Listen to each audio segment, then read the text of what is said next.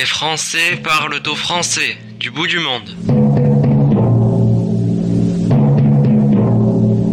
C'est d'un cœur et d'un esprit profondément satisfait que moi-même, Monsieur le Premier ministre, Monsieur le ministre des Affaires étrangères de la République française viennent de signer avec Monsieur le chancelier de la République fédérale d'Allemagne et Monsieur le ministre des Affaires étrangères de cette République le traité de coopération franco-allemande. Il n'y a pas un homme dans le monde qui ne mesure l'importance capitale de cet acte, non pas seulement parce qu'il tourne la page après une si longue et si sanglante histoire de lutte et de combat, mais aussi parce qu'il ouvre toutes grandes les portes d'un avenir nouveau pour l'Allemagne, pour la France, pour l'Europe et par conséquent Cette voix, vous l'avez bien sûr reconnue, c'est celle du général de Gaulle le 22 janvier 1963 quand il s'adresse à la nation après avoir signé, avec le chancelier Konrad Adenauer, le traité de l'Élysée. Joël François, nous allons revivre les coulisses de la signature de cet acte fondateur avant d'entendre celui qui fut son conseiller diplomatique, Pierre Maillard, évoquer la vision européenne du général de Gaulle.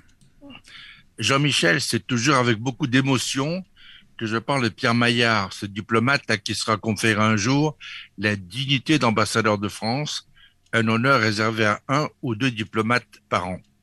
Mon ami Michel Enfoy me l'avait présenté lors d'un dîner-débat organisé au siège de l'Association des Français libres, 59 rue Vergniaud dans le 13e à Paris. Un homme exceptionnel avec lequel il travaillait à la Fondation Charles de Gaulle.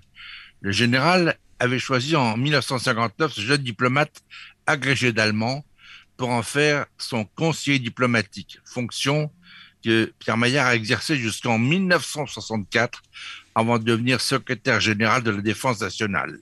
L'ambassadeur Maillard nous a quittés en 2018. Il avait 102 ans.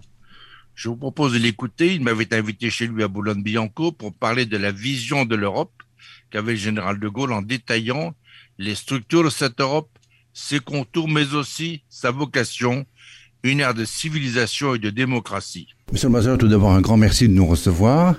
Nous faisons donc un grand dossier consacré à la France et à l'Allemagne, à la volonté que le général de Gaulle de se rapprocher de cette Allemagne qu'il a bien connue déjà tout jeune. Alors, est-ce qu'en préambule, peut-être vous pourriez nous dire quelle était euh, la vision de l'Allemagne du général de Gaulle bien avant qu'il ne devienne le militaire et l'homme politique connu. Il a toujours eu pour l'Allemagne un, vif intérêt qui s'explique évidemment à son époque par la, conjoncture historique. Il avait vécu profondément les, préliminaires du premier conflit mondial.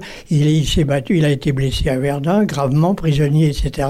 Au cours de sa captivité, il a lu beaucoup d'auteurs allemands avec euh, un intérêt très considérable. Euh, il et, il en a tiré le plus grand profit d'ailleurs pour la suite de ses activités et de ses pensées.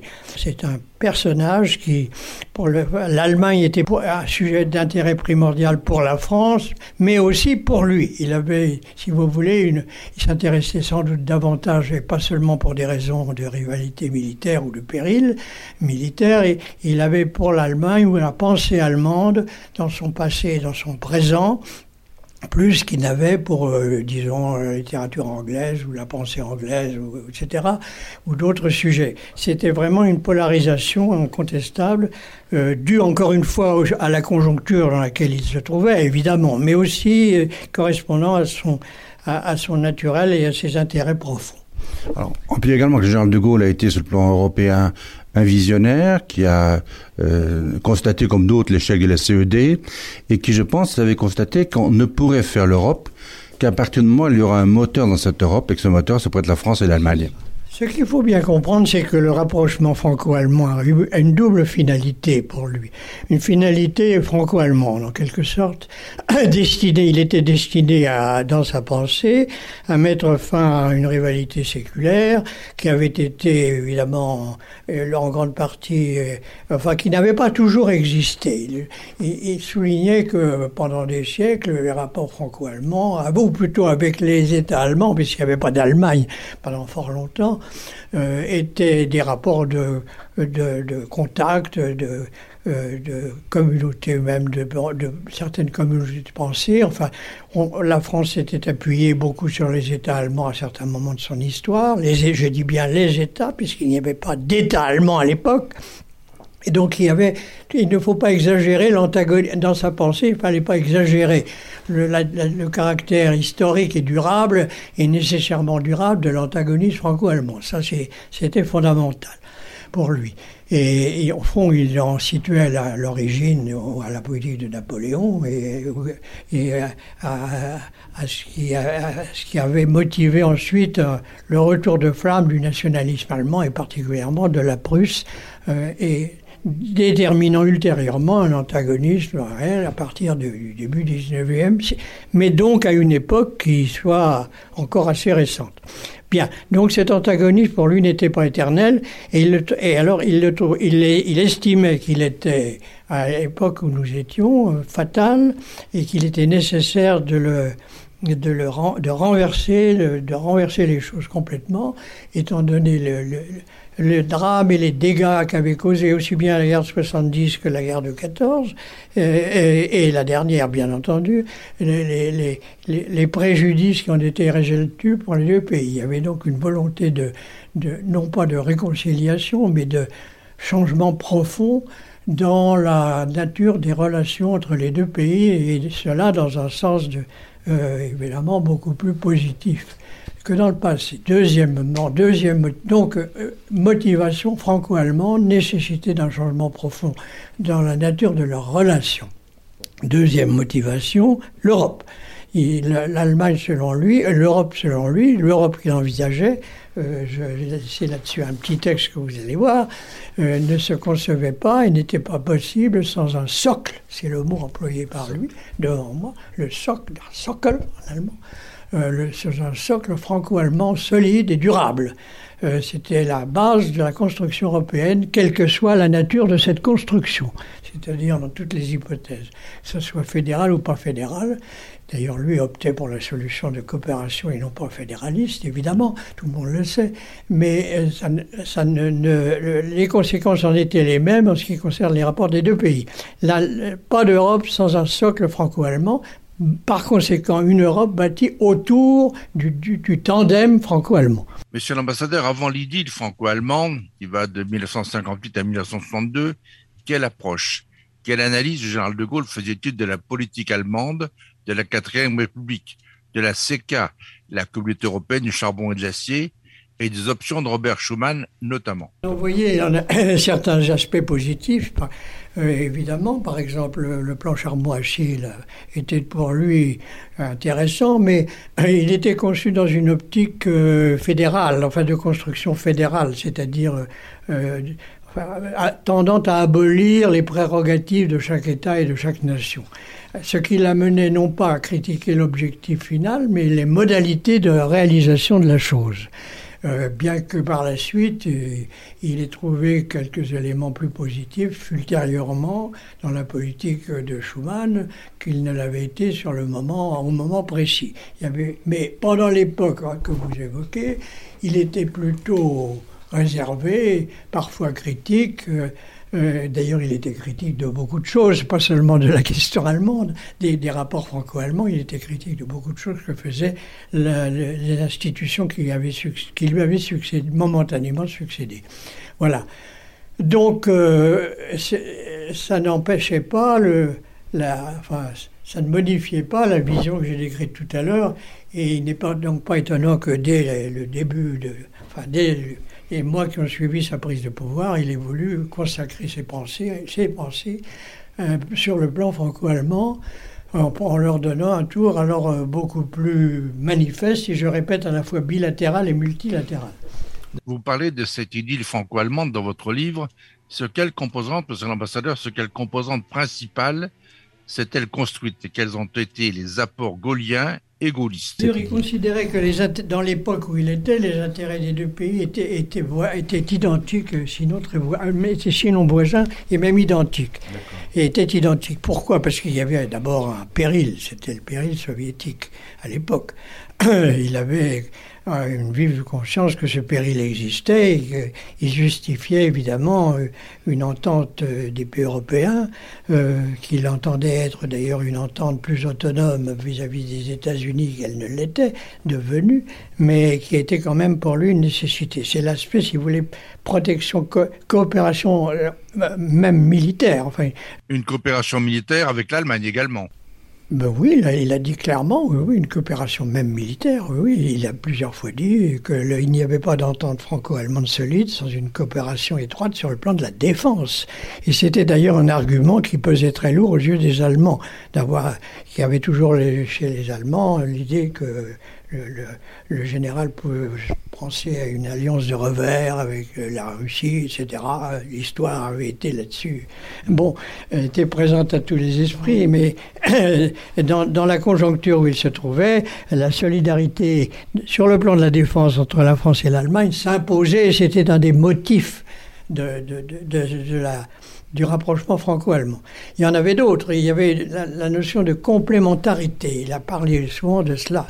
Euh, il considérait qu'il y avait une complémentarité dans les, dans les capacités et les aptitudes des deux peuples qui, elles aussi, justifiaient leur rapprochement indépendamment. Bon, puis enfin mettre aussi fin à je vous répète, un antagonisme, source de ruine, source de désastre pour l'un comme pour l'autre, donc un intérêt commun à rétablir une solidarité et enfin euh, la construction de l'Europe.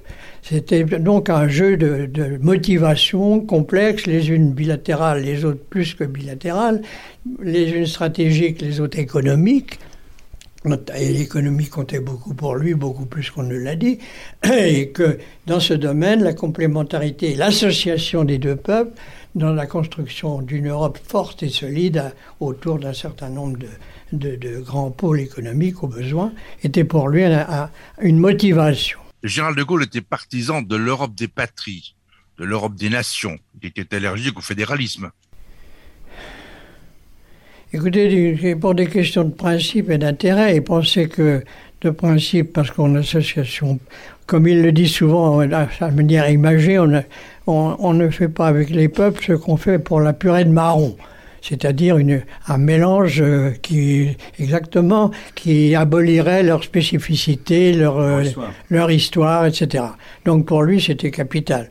En plus, il, pensait qu'elle euh, était contraire à l'idée d'autonomie.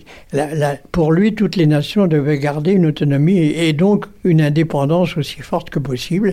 Et c'était un principe aussi. Il n'y avait pas de nation sans le concept d'indépendance nationale et qui, lui-même excluait des liens, et qui n'excluait nullement des collaborations même très étroites, coopérations enfin, qui soient consacrées par des textes, qui ne soient pas simplement des collaborations ou des concertations ponctuelles, qui soient une, coopération organisée, telle que celle qu'il a prévue, euh, s'agissant de l'Allemagne avec euh, le traité de l'Élysée, euh, mais en même temps qui soit qui, qui, permettent des, un, plus, si vous voulez, pour l'ensemble des pays européens et non pas un moins, comme l'aurait été peut-être un plus et non un moins. C'est pour, cela qu'il entendait construire l'Europe et la construire autour de l'Allemagne.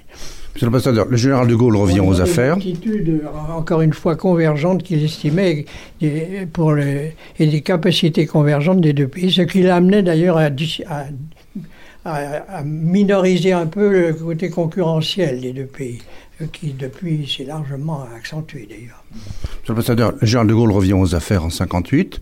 Vous êtes un témoin privilégié à son cabinet, vous occupez des questions diplomatiques. Voilà. Donc, la question franco-allemande, parlons-en de l'intérieur, puisque vous avez vécu cette période, et parlons aussi de ce destin croisé entre, d'une part, deux hommes très différents. Un Rénan, euh, Konrad Adenauer, comment en général le voyait-il? Et le général de Gaulle. Il le voyait précisément comme un Rhénan. C'était une raison de plus pour qu'il y ait. Il avait pour la Rhénanie, où il avait été, après la Première Guerre, comme vous savez, nommé ou désigné, il avait donc stationné, il avait pour la Rhénanie euh, un, petit morceau de son cœur pour la Rhénanie. Et, d'une manière générale plutôt pour l'Allemagne du Sud. D'ailleurs, à l'époque, l'Allemagne de l'Est était sous la coupole soviétique. Alors il n'y avait, pas de, problème, si vous voulez.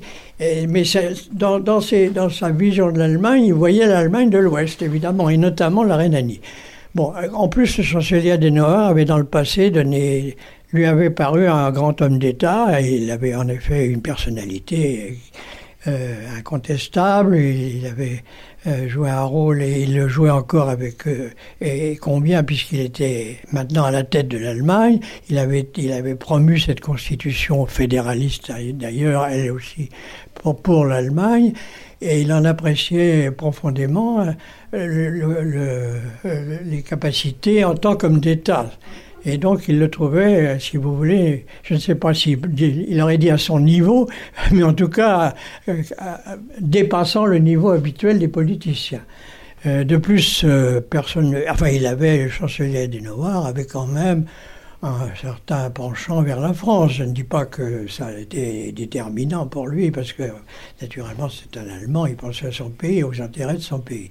mais n'empêche que et il, avait euh, une francophonie, franco, enfin, une francophilie euh, qui était enfin, de bonne loi, qui n'était pas, si vous voulez, une réédition, comme certains le disaient, de, celui qui, disait, qui parlait de financieren, c'est-à-dire qu'il ne jouait pas à jeu, il avait une sincérité dans ses options contre une classe allemande qui n'était pas toujours à son, à son goût. Il y a eu évidemment dans, cette, dans ces dans cette entente franco-allemande euh, certaines réticences du côté français, c'est vrai, à cause du temps, enfin de, ce qu'avait apporté l'occupation et la guerre, et de rancœur et de rancune, mais euh, il y avait aussi dans la classe politique allemande une certaine réticence. Et puis il y avait surtout un problème, c'est que euh, toute cette entente franco-allemande a toujours été vue d'un très mauvais œil par les États-Unis qui ont joué un rôle très important. Après l'effondrement du Troisième Reich, en soutenant la création de la République fédérale d'Allemagne, les États-Unis avaient mis des verrous pour contrôler cette nouvelle Allemagne, d'où les quiproquos nombreux, voire les malentendus franco-allemands, les Allemands étant moins libres de leur mouvement que les Français. Adenauer et la classe politique allemande attachaient le plus grand prix à, une solidarité étroite avec les États-Unis, et ce n'était pas tellement parce qu'ils il pensait que le, rôle des, États-Unis était décisif dans la protection de l'Allemagne, éventuellement même sa réunification, on ne sait jamais. Euh, entre parenthèses, le général, c'est un sujet où on peut même parler peut-être après.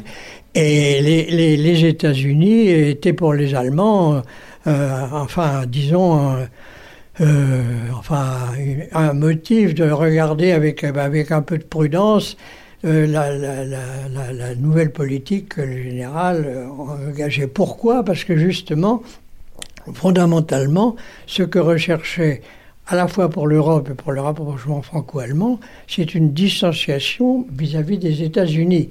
Relative, évidemment, il savait très bien le rôle que jouaient les États-Unis, surtout à l'époque, pour la défense de l'Europe, et en général, les capacités qui étaient les leurs, etc. Bon, d'accord. Mais les Allemands étaient littéralement hantés par l'idée que ce rapprochement franco-allemand, avec une perspective d'autonomie européenne et, d'autonomie franco-allemande, allait, mettre un peu en question la sécurité de l'Allemagne et ses perspectives de réunification pacifique même.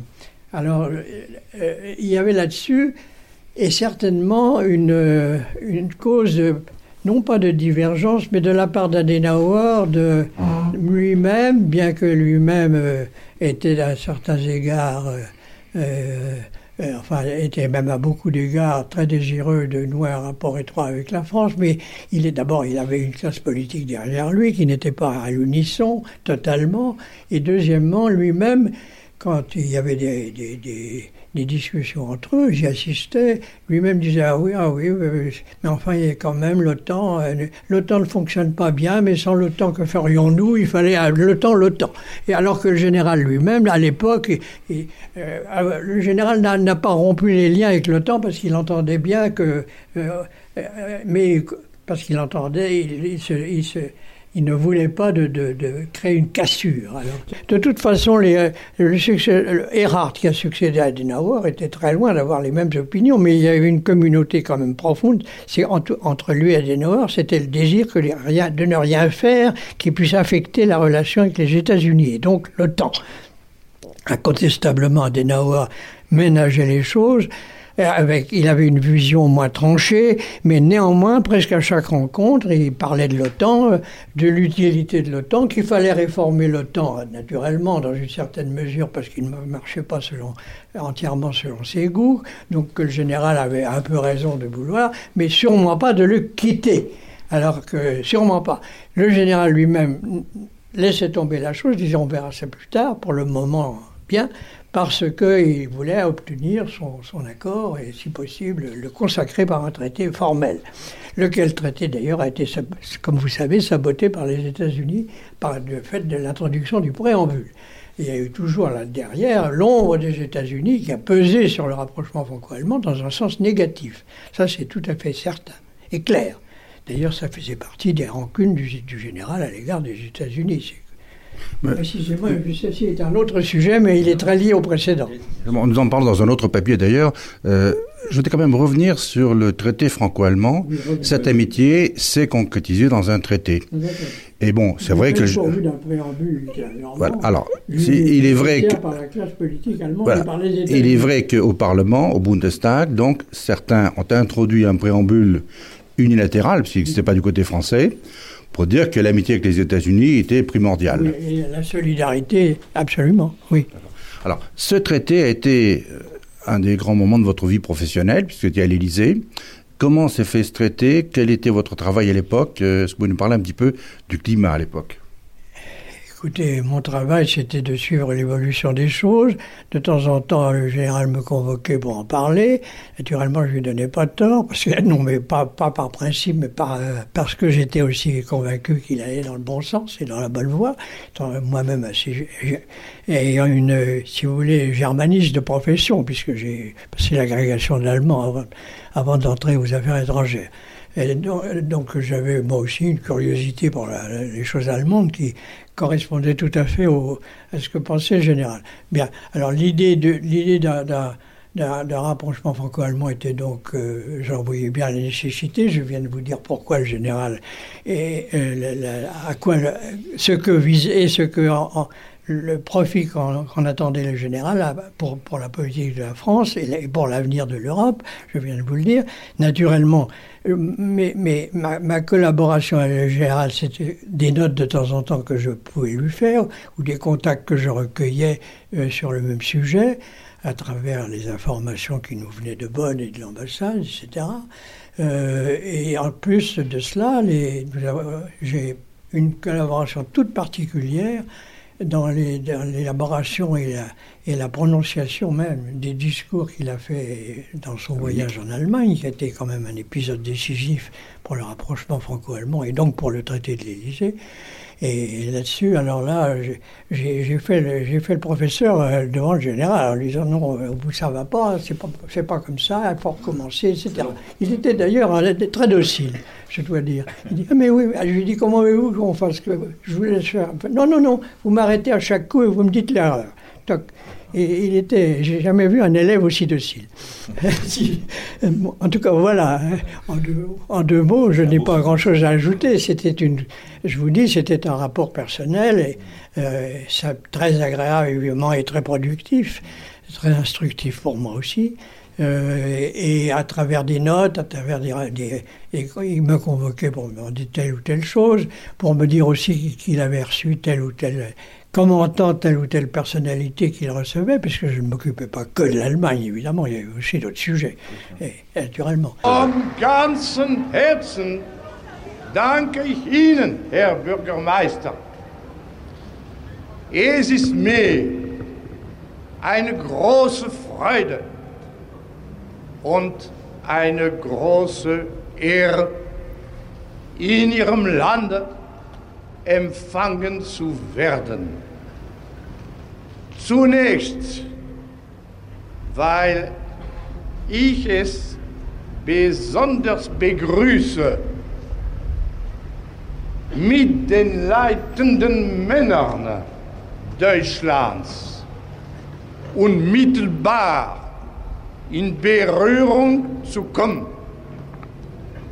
Denn in der Welt von heute haben unsere beiden Völker ein umfassendes und bedeutsames Werk gemeinsam zu vollbringen.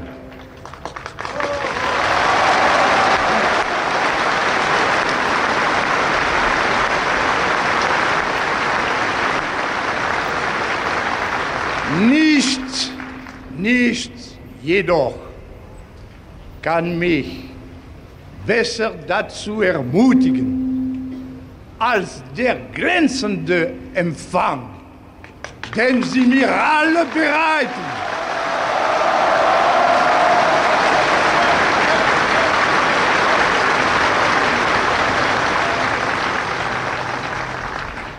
Wenn Sie alle so um mich herum versammelt sehe, wenn ich ihre Kundgebungen höre, empfinde ich noch stärker als zuvor die Würdigung und das Vertrauen, das ich für ihr großes Volk, jawohl, für das große deutsche Volk hege.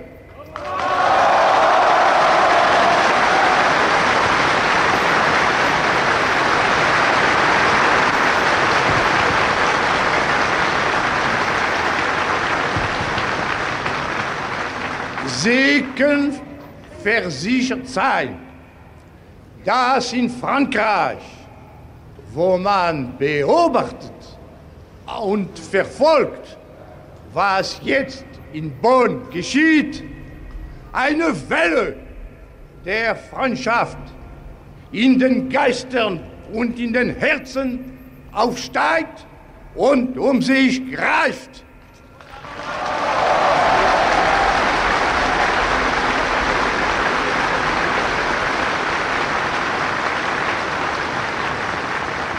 Es lebe Bonn, es lebe Deutschland, es lebe die deutsch-französische Freundschaft.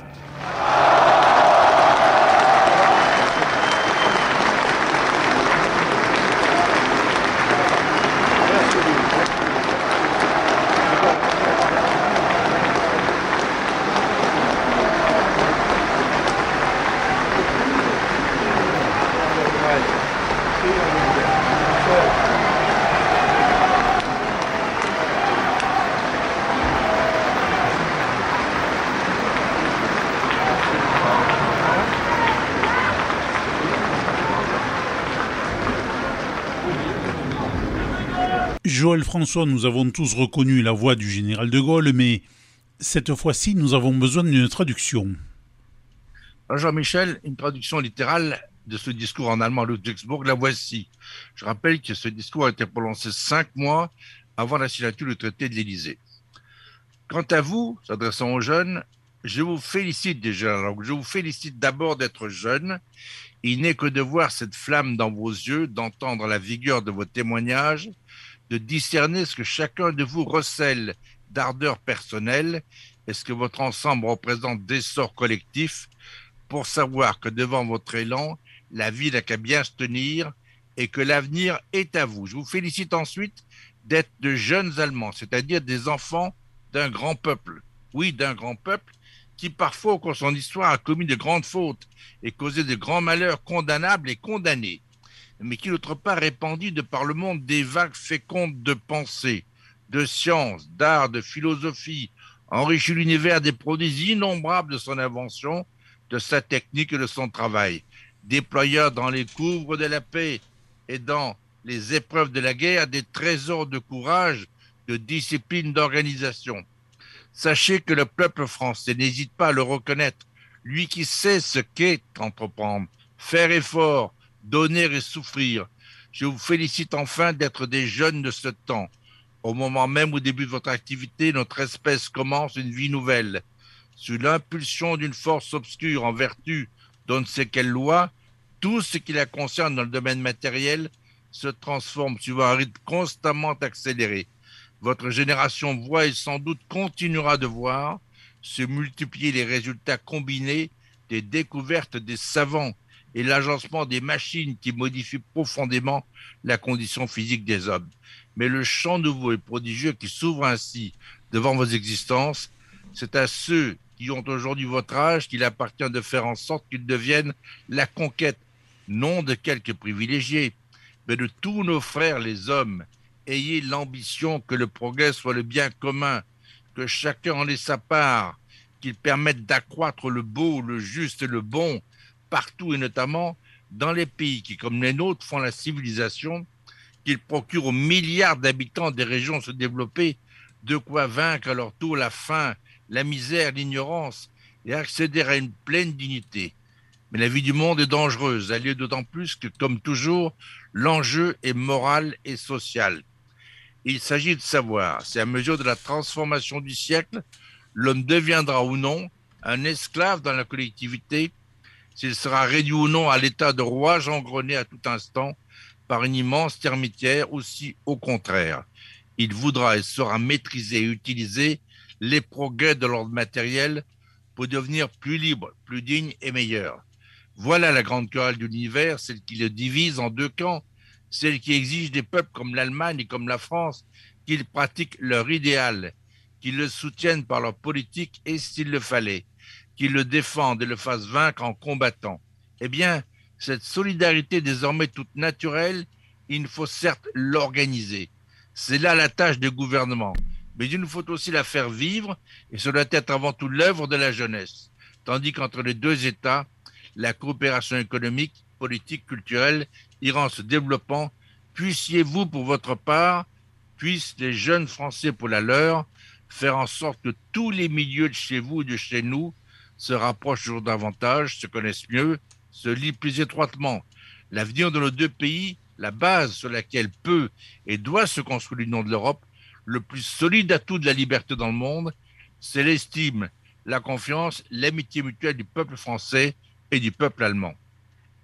Dans cette émission aujourd'hui, Joël François, nous avons écouté le général de Gaulle s'exprimer en allemand, nous l'avions entendu tout à l'heure en français à l'Élysée. Je crois que pour ce dernier discours dont vous venez de nous assurer la traduction complète, il faut quand même rappeler la date, parce qu'on se rend compte qu'un certain nombre des questions qui inquiétaient le général de Gaulle et les hommes de son temps, je dis les hommes au sens générique, beaucoup de ces questions sont encore d'actualité aujourd'hui.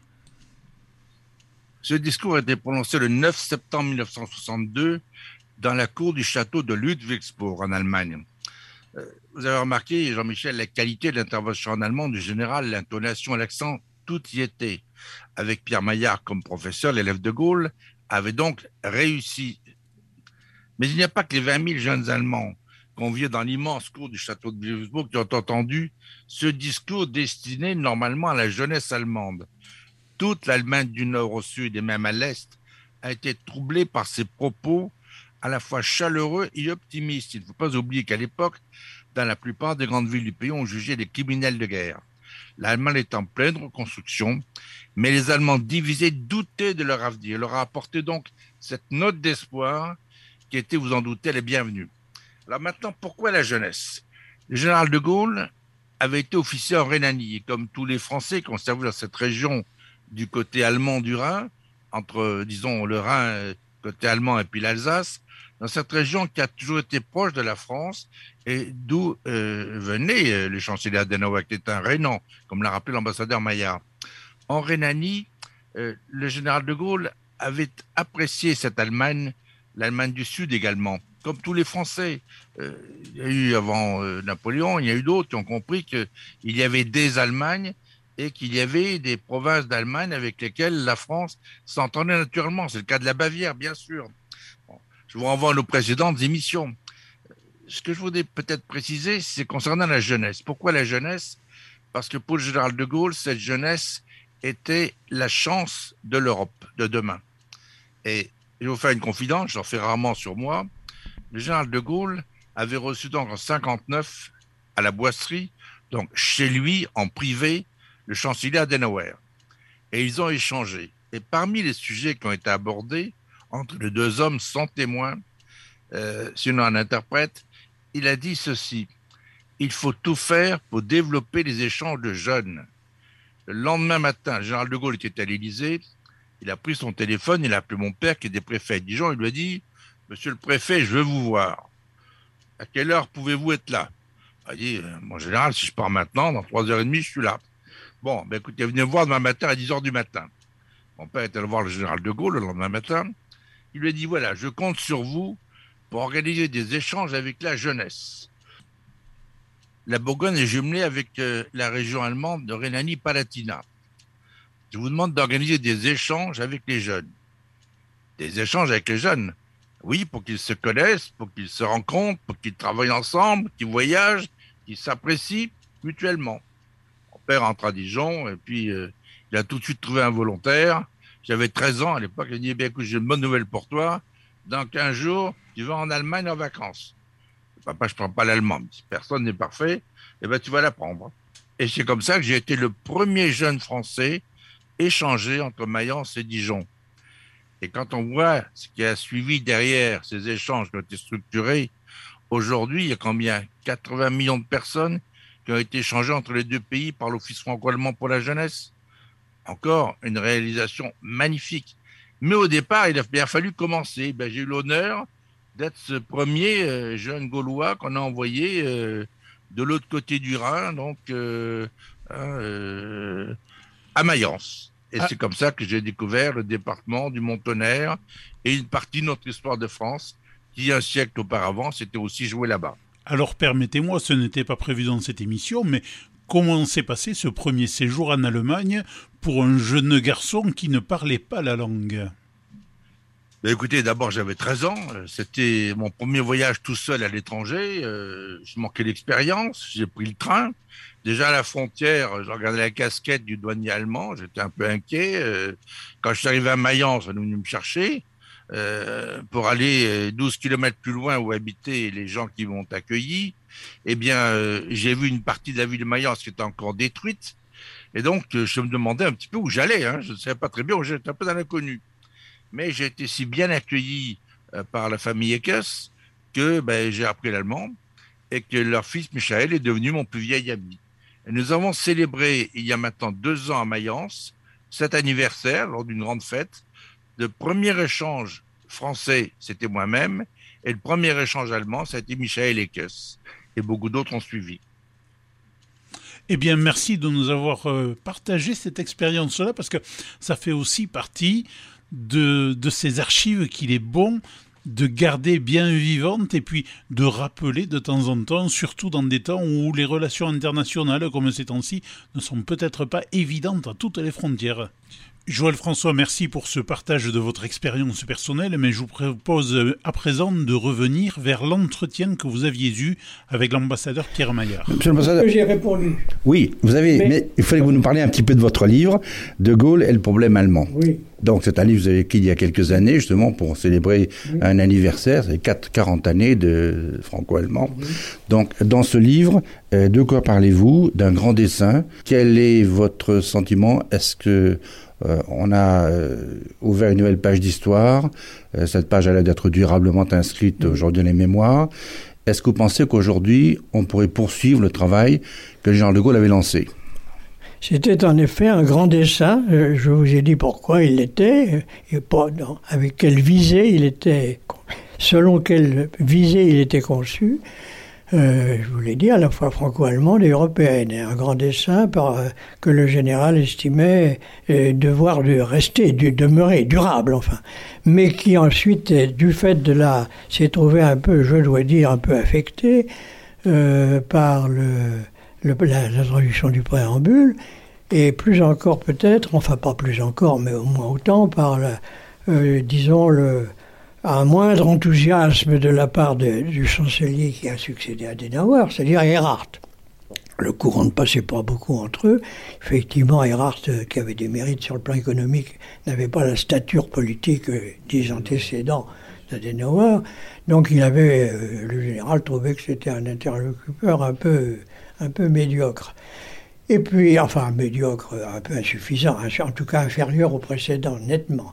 Et en plus, dont les idées étaient Enfin, je vous ai dit tout à l'heure, sur le plan des États-Unis, il était beaucoup plus orienté, beaucoup plus euh, enfin, désireux de marcher vraiment dans le sillage des États-Unis. Bon, bon, ça n'empêchait pas qu'il avait quelques qualités sur le plan économique d'ailleurs, mais enfin, ça n'était pas des, il n'avait pas les mêmes visions élevées, lointaines qu'avait Adenauer et bien encore moins le, le général. Bien, il y avait donc un côté personnel. Euh, ça c'est bon. Deuxièmement, euh, il s'est avéré que dans la suite des, enfin, peut-être en raison des circonstances, malgré tout, je parlais tout à l'heure de complémentarité, qui était une idée du général. Mais euh, le développement économique de l'Allemagne, qui s'est accentué pendant toute cette période et après le départ du général d'ailleurs, c'est-à-dire euh, pendant toute l'époque Erhard et, même son successeur, euh, s'est manifesté de façon un peu concurrentielle tout de même. C'est-à-dire qu'il y a eu quand même de nombreux épisodes, euh, la télévision en couleur par exemple, et quelques autres. et l'Allemagne se développait avec une vigueur assez. D'ailleurs, le général n'était pas contre, encore une fois, puisqu'il pensait que l'association des deux pays devait se faire dans, un, dans une perspective de, de plus et non pas de moins, c'est-à-dire d'avant. Mais il s'est trouvé que le, les entreprises françaises et allemandes se sont trouvées plus encore en concurrence. C'est d'ailleurs depuis une chose qui s'est encore accentuée, bien entendu, et qu'il y avait, il se créait un certain déséquilibre. Et puis alors, euh, il n'y a pas eu non plus une convergence parfaite à cette époque qui est entre si vous voulez, je, m'explique. L'espèce de ralentissement, ou en tout cas de moindre, euh, poids qu'a pesé le traité franco-allemand après la mort de Denauer, surtout, n'a pas modifié la pensée du général.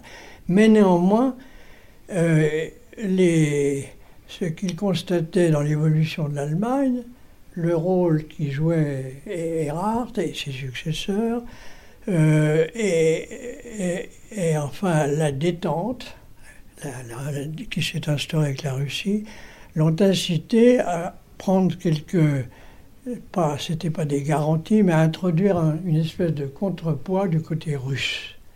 Et ça a été évidemment aussi, bien que il y a aussi dans cette nouvelle politique, enfin, c'était pas une nouvelle politique, il a toujours pensé qu'il fallait. Nous allons faire un colloque là-dessus d'ailleurs, prochainement.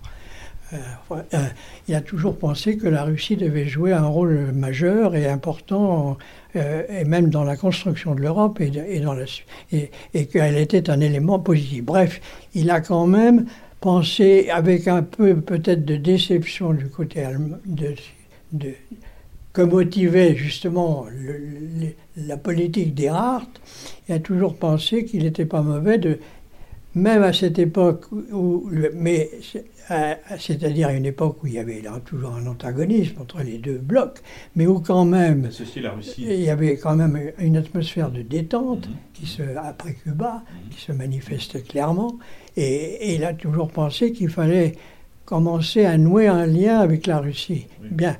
Alors ce lien avec la Russie euh, n'était pas bien vu du côté allemand non plus. Eux-mêmes d'ailleurs, euh, euh, certains, certains des Allemands eux-mêmes pensaient à ce lien, mais enfin ils étaient, ce lien avec la Russie n'était ni bien vu des États-Unis, ni tellement bien vu par les, par les Allemands eux-mêmes. Alors ça introduit aussi bien qu'il ait été très timide encore finalement. Mais enfin, incontestablement, il était vu par le général tout de même dans une espèce de, prévision, de, de, d'anticipation.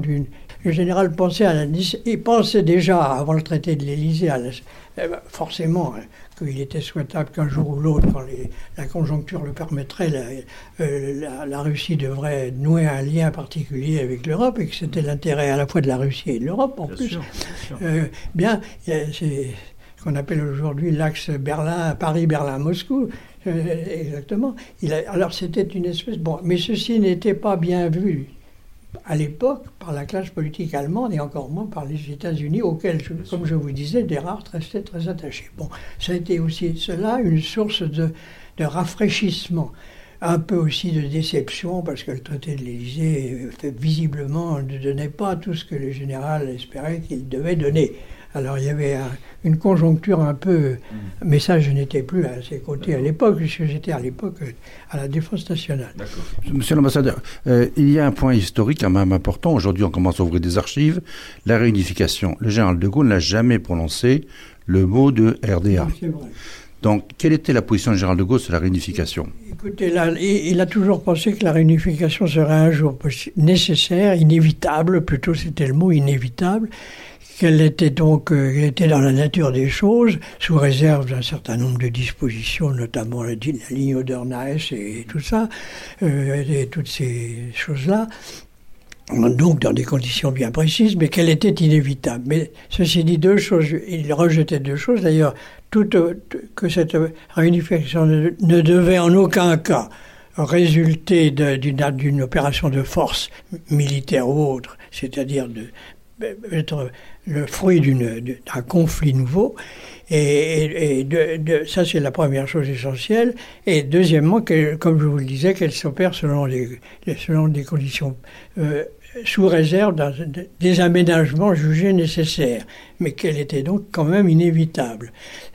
ceci dit, naturellement, pour être très franc, j'ajouterais qu'il n'était pas pressé et pour, des raisons nombreuses.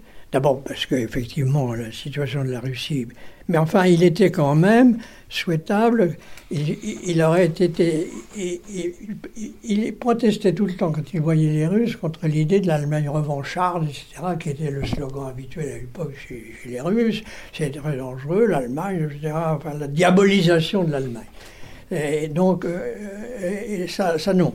Mais tout de même il, considérait inévitable, mais tout en étant tout en estimant qu'elle devait se faire prudemment par l'évolution des choses, qu'un jour ou l'autre elle se ferait d'ailleurs, que c'était l'intérêt des deux pays, finalement de la Russie et de l'Allemagne aussi. L'Allemagne, évidemment, avait des ressources, des ressources économiques nécessaires aussi à la Russie, que la Russie euh, ne pouvait pas rejeter a priori, qu'un jour donc il pourrait se faire un arrangement que cet arrangement soit évidemment rejeté dans un certain avenir. Il n'était au fond pas pressé qu'il se fasse. Il le jugeait néanmoins, je répète, inévitable, et il le proclamait toujours. Et, devant les Russes eux-mêmes, euh, il défendait résolument les intentions pacifiques de l'Allemagne, ce que lui-même d'ailleurs avait voulu consacrer, il le disait, par le traité de l'Élysée. Monsieur le Charles de Gaulle est un homme excessivement discret quand il s'agissait de sa vie privée ou de ses convictions personnelles. Euh, est-ce qu'on ne peut quand même pas dire qu'il a été très marqué par ses racines chrétiennes et que l'un des moyens de le voir a été celui, euh, le geste, quand il a tendu la main à l'ennemi d'hier pour en faire l'allié de demain Certainement qu'il n'a jamais voulu mêler la religion à ses activités politiques. Ça, c'était un principe fondamental. Mais qu'il était profondément chrétien, donc influencé par, forcément, dans sa vision du monde sa vision des rapports franco-allemands en particulier, par la pensée chrétienne, c'est sûr. D'ailleurs, euh, le fait que la dernière rencontre à laquelle j'assistais à, la a eu lieu à Reims, à la cathédrale, témoignait de cette euh, le chancelier, lui, était profondément chrétien, enfin, si vous voulez, et, pratiquant. mais la position du général était aussi chrétienne que, mais elle n'était que celle du chancelier, mais elle n'était pas euh, du tout associée à, son action politique en tant que telle. Néanmoins, ses pensées pouvaient se trouver en convergence avec euh, la vision chrétienne à la fois de l'Europe et du monde en général et des rapports des peuples. Avec le recul du temps, comment jugez-vous, monsieur l'ambassadeur, l'avancée ou la transformation au fil des années de ce socle franco-allemand et que pensez de ce que certains appellent le couple franco-allemand avec Angela Merkel et Nicolas Sarkozy? Question délicate et difficile. Écoutez, je, répète qu'il y a eu une déception ce général, incontestablement, du fait de l'évolution des choses après la signature du traité de l'Élysée.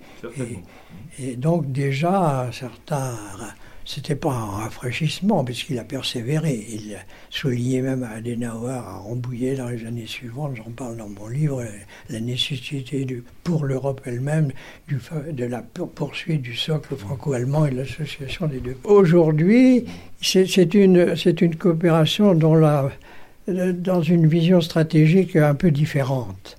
D'abord, il n'y a plus de péril soviétique, forcément. La réunification s'est faite.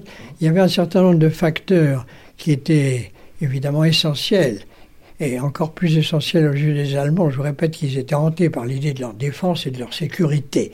Alors tout ceci évidemment a disparu aujourd'hui. C'est quand même un élément euh, important dans la perspective qu'on peut avoir et, les jugements qu'on peut former sur le couple franco-allemand. Néanmoins, la, le caractère durable et nécessaire de ce couple me paraît tout de même toujours euh, e-, exister euh, dans une perspective aussi européenne d'ailleurs. Euh, par conséquent, le côté, la perspective européenne de l'Union franco-allemande de, de l'époque subsiste malgré tout. Et elle subsiste avec des, un environnement qui n'est évidemment pas le même. encore une fois, le problème de la sécurité n'existe plus. Mais par contre, la concurrence s'est accrue entre les deux peuples, néanmoins. Il n'y a pas. Elle s'est encore accrue, elle existait déjà, je vous l'ai dit tout à l'heure, du temps de. Elle a commencé à exister surtout du temps des rares entre les deux peuples, les deux pays. Euh, mais il y a aussi euh, euh, dans les euh, depuis une accentuation du, rôle prédominant qu'a joué le marque, euh, etc., qui, crée quand même une espèce de disparité que le général aurait trouvé désagréable entre les, capacités des deux peuples et leur euh, souci de coopération étroite. C'est ce que j'appelle l'aspect concurrentiel de la. Il s'est plutôt accentué que diminué. Alors évidemment, il donne à ce couple un caractère moins impératif et moins, moins urgent, et moins, moins urgent, moins pressant plutôt. De plus, il y a toujours un élément aussi qui n'est pas favorable, c'est que les autres peuples d'Europe. Maintenant qu'il y a eu la réunification, peut-on imaginer, dans l'autre sens, une tentation allemande de l'os politique peut-être au détriment de cette relation franco-allemande? Oui, c'est ce que disent certains, mais je ne crois pas. Je ne crois pas que ce soit. Vous savez, la relation euh, ah, germano-russe, elle est, elle est très ancienne aussi. Et les intérêts des deux peuples ont été souvent très associés. Et qu'à regarder ce qui s'est passé dans les siècles précédents, les Russes recherchent les Allemands et les Allemands les Russes pour des raisons pas seulement. D'abord, il, y a, dans l'Allemagne de l'Est un de, un de leurs de leur éminents professeurs m'a souvent dit il y a une proportion considérable d'éléments slaves dans la population allemande de l'Est. Et surtout en Prusse, par exemple, il y a eu beaucoup de. Par conséquent, il y a, il y a une, une sorte de. le rapprochement franco-russe a toujours été. Euh, franco-russe, germano-russe a toujours été. Bien qu'il ait été violemment interrompu par Hitler, mais il a toujours été une espèce de tentation et de constante dans la politique allemande. Quelles initiatives fortes voyez-vous, monsieur l'ambassadeur, pour relancer ou moderniser ce couple franco-allemand? Ça me paraît difficile. Une initiative forte euh, euh, sur le plan économique, probablement, réaliser vraiment une convergence d'intérêts puissante, euh, manifeste ce qui n'est pas évident en plus avec l'évolution de, des, libéraux, Westerwelle, etc., qui ont toujours été très modérés sur la question franco-allemande. Mm. déjà du temps du général, l'aile libérale n'était pas à l'unisson de, déjà de l'aile CDU à l'époque. Alors, une initiative forte de plus dans l'état un petit peu difficile où, la crise a placé l'Europe, euh, ne, et deuxièmement, étant donné les susceptibilité dont je parlais de la part de certains nombre de pays, même ceux qui appartenaient aussi, c'est-à-dire l'Italie, les Pays-Bas, etc., je, dois dire que je la vois mal. L'Europe face à la crise, ça donne pas une, idée très encourageante sur des sur en ce qui concerne des initiatives concertées, même à, limitées à la France et à l'Allemagne. Néanmoins, je, crois qu'il y a une dose d'intérêt commun qui subsiste, je crois mais qui subsiste et qu'il faut évidemment, si possible, consolider. Je crois que c'est vrai. La, valeur de, l'entreprise du général ne me paraît pas contestable aujourd'hui. Je ne suis pas sûr que les choses euh, soient mûres pour que des grandes choses se fassent. Le traité de Lisbonne a été interprété par certains de nos diplomates comme une entreprise d'origine américaine pour torpiller, une fois pour toutes, le traité franco-allemand de 1963. Qu'en pensez-vous, monsieur l'ambassadeur? Eh oui, ça, je suis d'accord. C'est pour ça que je vous dis, il me paraît contradictoire avec une forte initiative, euh, celle dont vous parliez. Il, crée des liens un peu fragiles, d'ailleurs euh, complexes, euh, etc., qui ne sont pas du tout dans le style, dans la pensée. Il est vraiment, je l'ai combattu personnellement, d'ailleurs. D'ailleurs, son efficacité me paraît douteuse quand on voit ce qui se passe actuellement, et la crise et puis et d'autres choses, et la confusion qui s'instaure. Et aussi les problèmes de, l'Europe de l'Est. Alors là aussi, la, question de la... Vous n'avez pas parlé de cela, mais le général pensait qu'à la nécessité, évidemment qu'un jour ou l'autre, les pays d'Europe de l'Est rejoignent le noyau franco-allemand, etc. Donc une Europe plus élargie.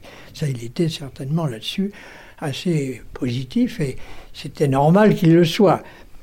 Mais euh, il se trouve que les pays d'Europe de l'Est introduisent plutôt actuellement un élément de forte discordance par rapport non seulement à l'axe franco-allemand, mais par rapport à la politique européenne en général. étant donné, par exemple, leur antagonisme avec la Russie, qui est, visible, et deuxièmement, étant donné leur allégeance vis-à-vis des États-Unis, la Pologne notamment, et la Hongrie, etc. Alors vous, trouvez là un élément de fragilisation du système tel que l'Europe, euh, du général, tel que le général concevait l'Europe, et qu'il n'avait pas prévu du tout. Alors là, il y a certainement des éléments de d'incertitude, de discordance. Euh, pas manifeste, pas généralisé, mais sur des choses ponctuelles. Euh, euh, je, voudrais bien aussi savoir si la politique, l'éventuelle politique de rapprochement de la France et de la Russie serait bien vue par les Allemands tellement, parce que n'est-ce pas, la réunification a créé aussi quelque chose que le général, forcément, ne pouvait pas. Enfin, il, a projeté dans l'avenir, mais les conséquences qui en, résultaient n'ont pas été tout à fait celles qu'il pensait quand même. C'est-à-dire qu'il en est résulté euh, une problématique. Une problématique concernant l'intégration de ces pays-là, qui s'est faite un peu trop vite et d'une façon. On voit bien l'euro, passe, etc., avec des pays qui n'étaient pas mûrs pour la monnaie unique et tout et tout, qui d'ailleurs n'a jamais été conçu par le général. Entre parenthèses, c'était pour lui la monnaie était un élément de la souveraineté essentielle. Alors entre parenthèses, mais c'est pas le sujet. Mais enfin tout de même, euh, on, s'est beaucoup éloigné de la pensée du général à beaucoup d'égards. Mais c'est un autre sujet encore. Euh, je crois qu'il y a des, éléments actuellement d'incertitude qui excluent ce que vous appelez les gestes forts de consolidation, etc. Mais, mais il y a une donnée néanmoins qui me paraît possible, subsistante, c'est tout de même une, un contact particulier, un peu privilégié, euh, un effort de concertation permanent euh, euh, sur le plan économique particulièrement, sur le plan européen, sur d'autres aussi, euh, qui doit être quand même. Il y a eu aussi un déficit terrible sur l'emploi des langues respectives. Ça, c'est un drame, c'est une catastrophe. Et ça, pour lui, c'était lui qui était un, homme de lettres en même temps que le général.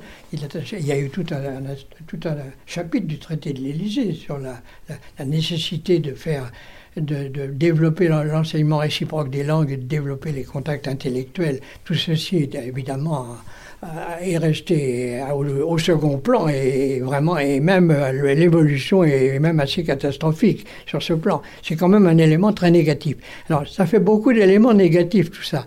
Euh, des dispositions plus atlantistes de, des successeurs du général, sauf un peu Schröder à un moment, au moment de l'affaire d'Irak, Villepin, c'est un sursaut. C'était vraiment le mot, euh, parce que vraiment, je suis pas sûr que ce soit ancré dans la réalité d'aujourd'hui. C'est ainsi que se termine cet entretien et cette émission. Joël François, un entretien qui date de 2010, mais avec l'intensité de la crise ukrainienne, il est encore d'une parfaite actualité. Absolument, c'était une bonne idée d'entendre le propos de Pierre Bayard, parce que c'est un homme lucide, malgré son grand âge. C'est un homme qui a joué un rôle important et qui a surtout eu la chance de voir euh, l'aboutissement du travail qu'il a pu faire à l'ombre du général de Gaulle, euh, le traité franco-allemand, qui reste quand même, avec la réconciliation franco-allemande, un véritable succès de la politique française. Alors merci de nous avoir confié ce document-là, Joël François.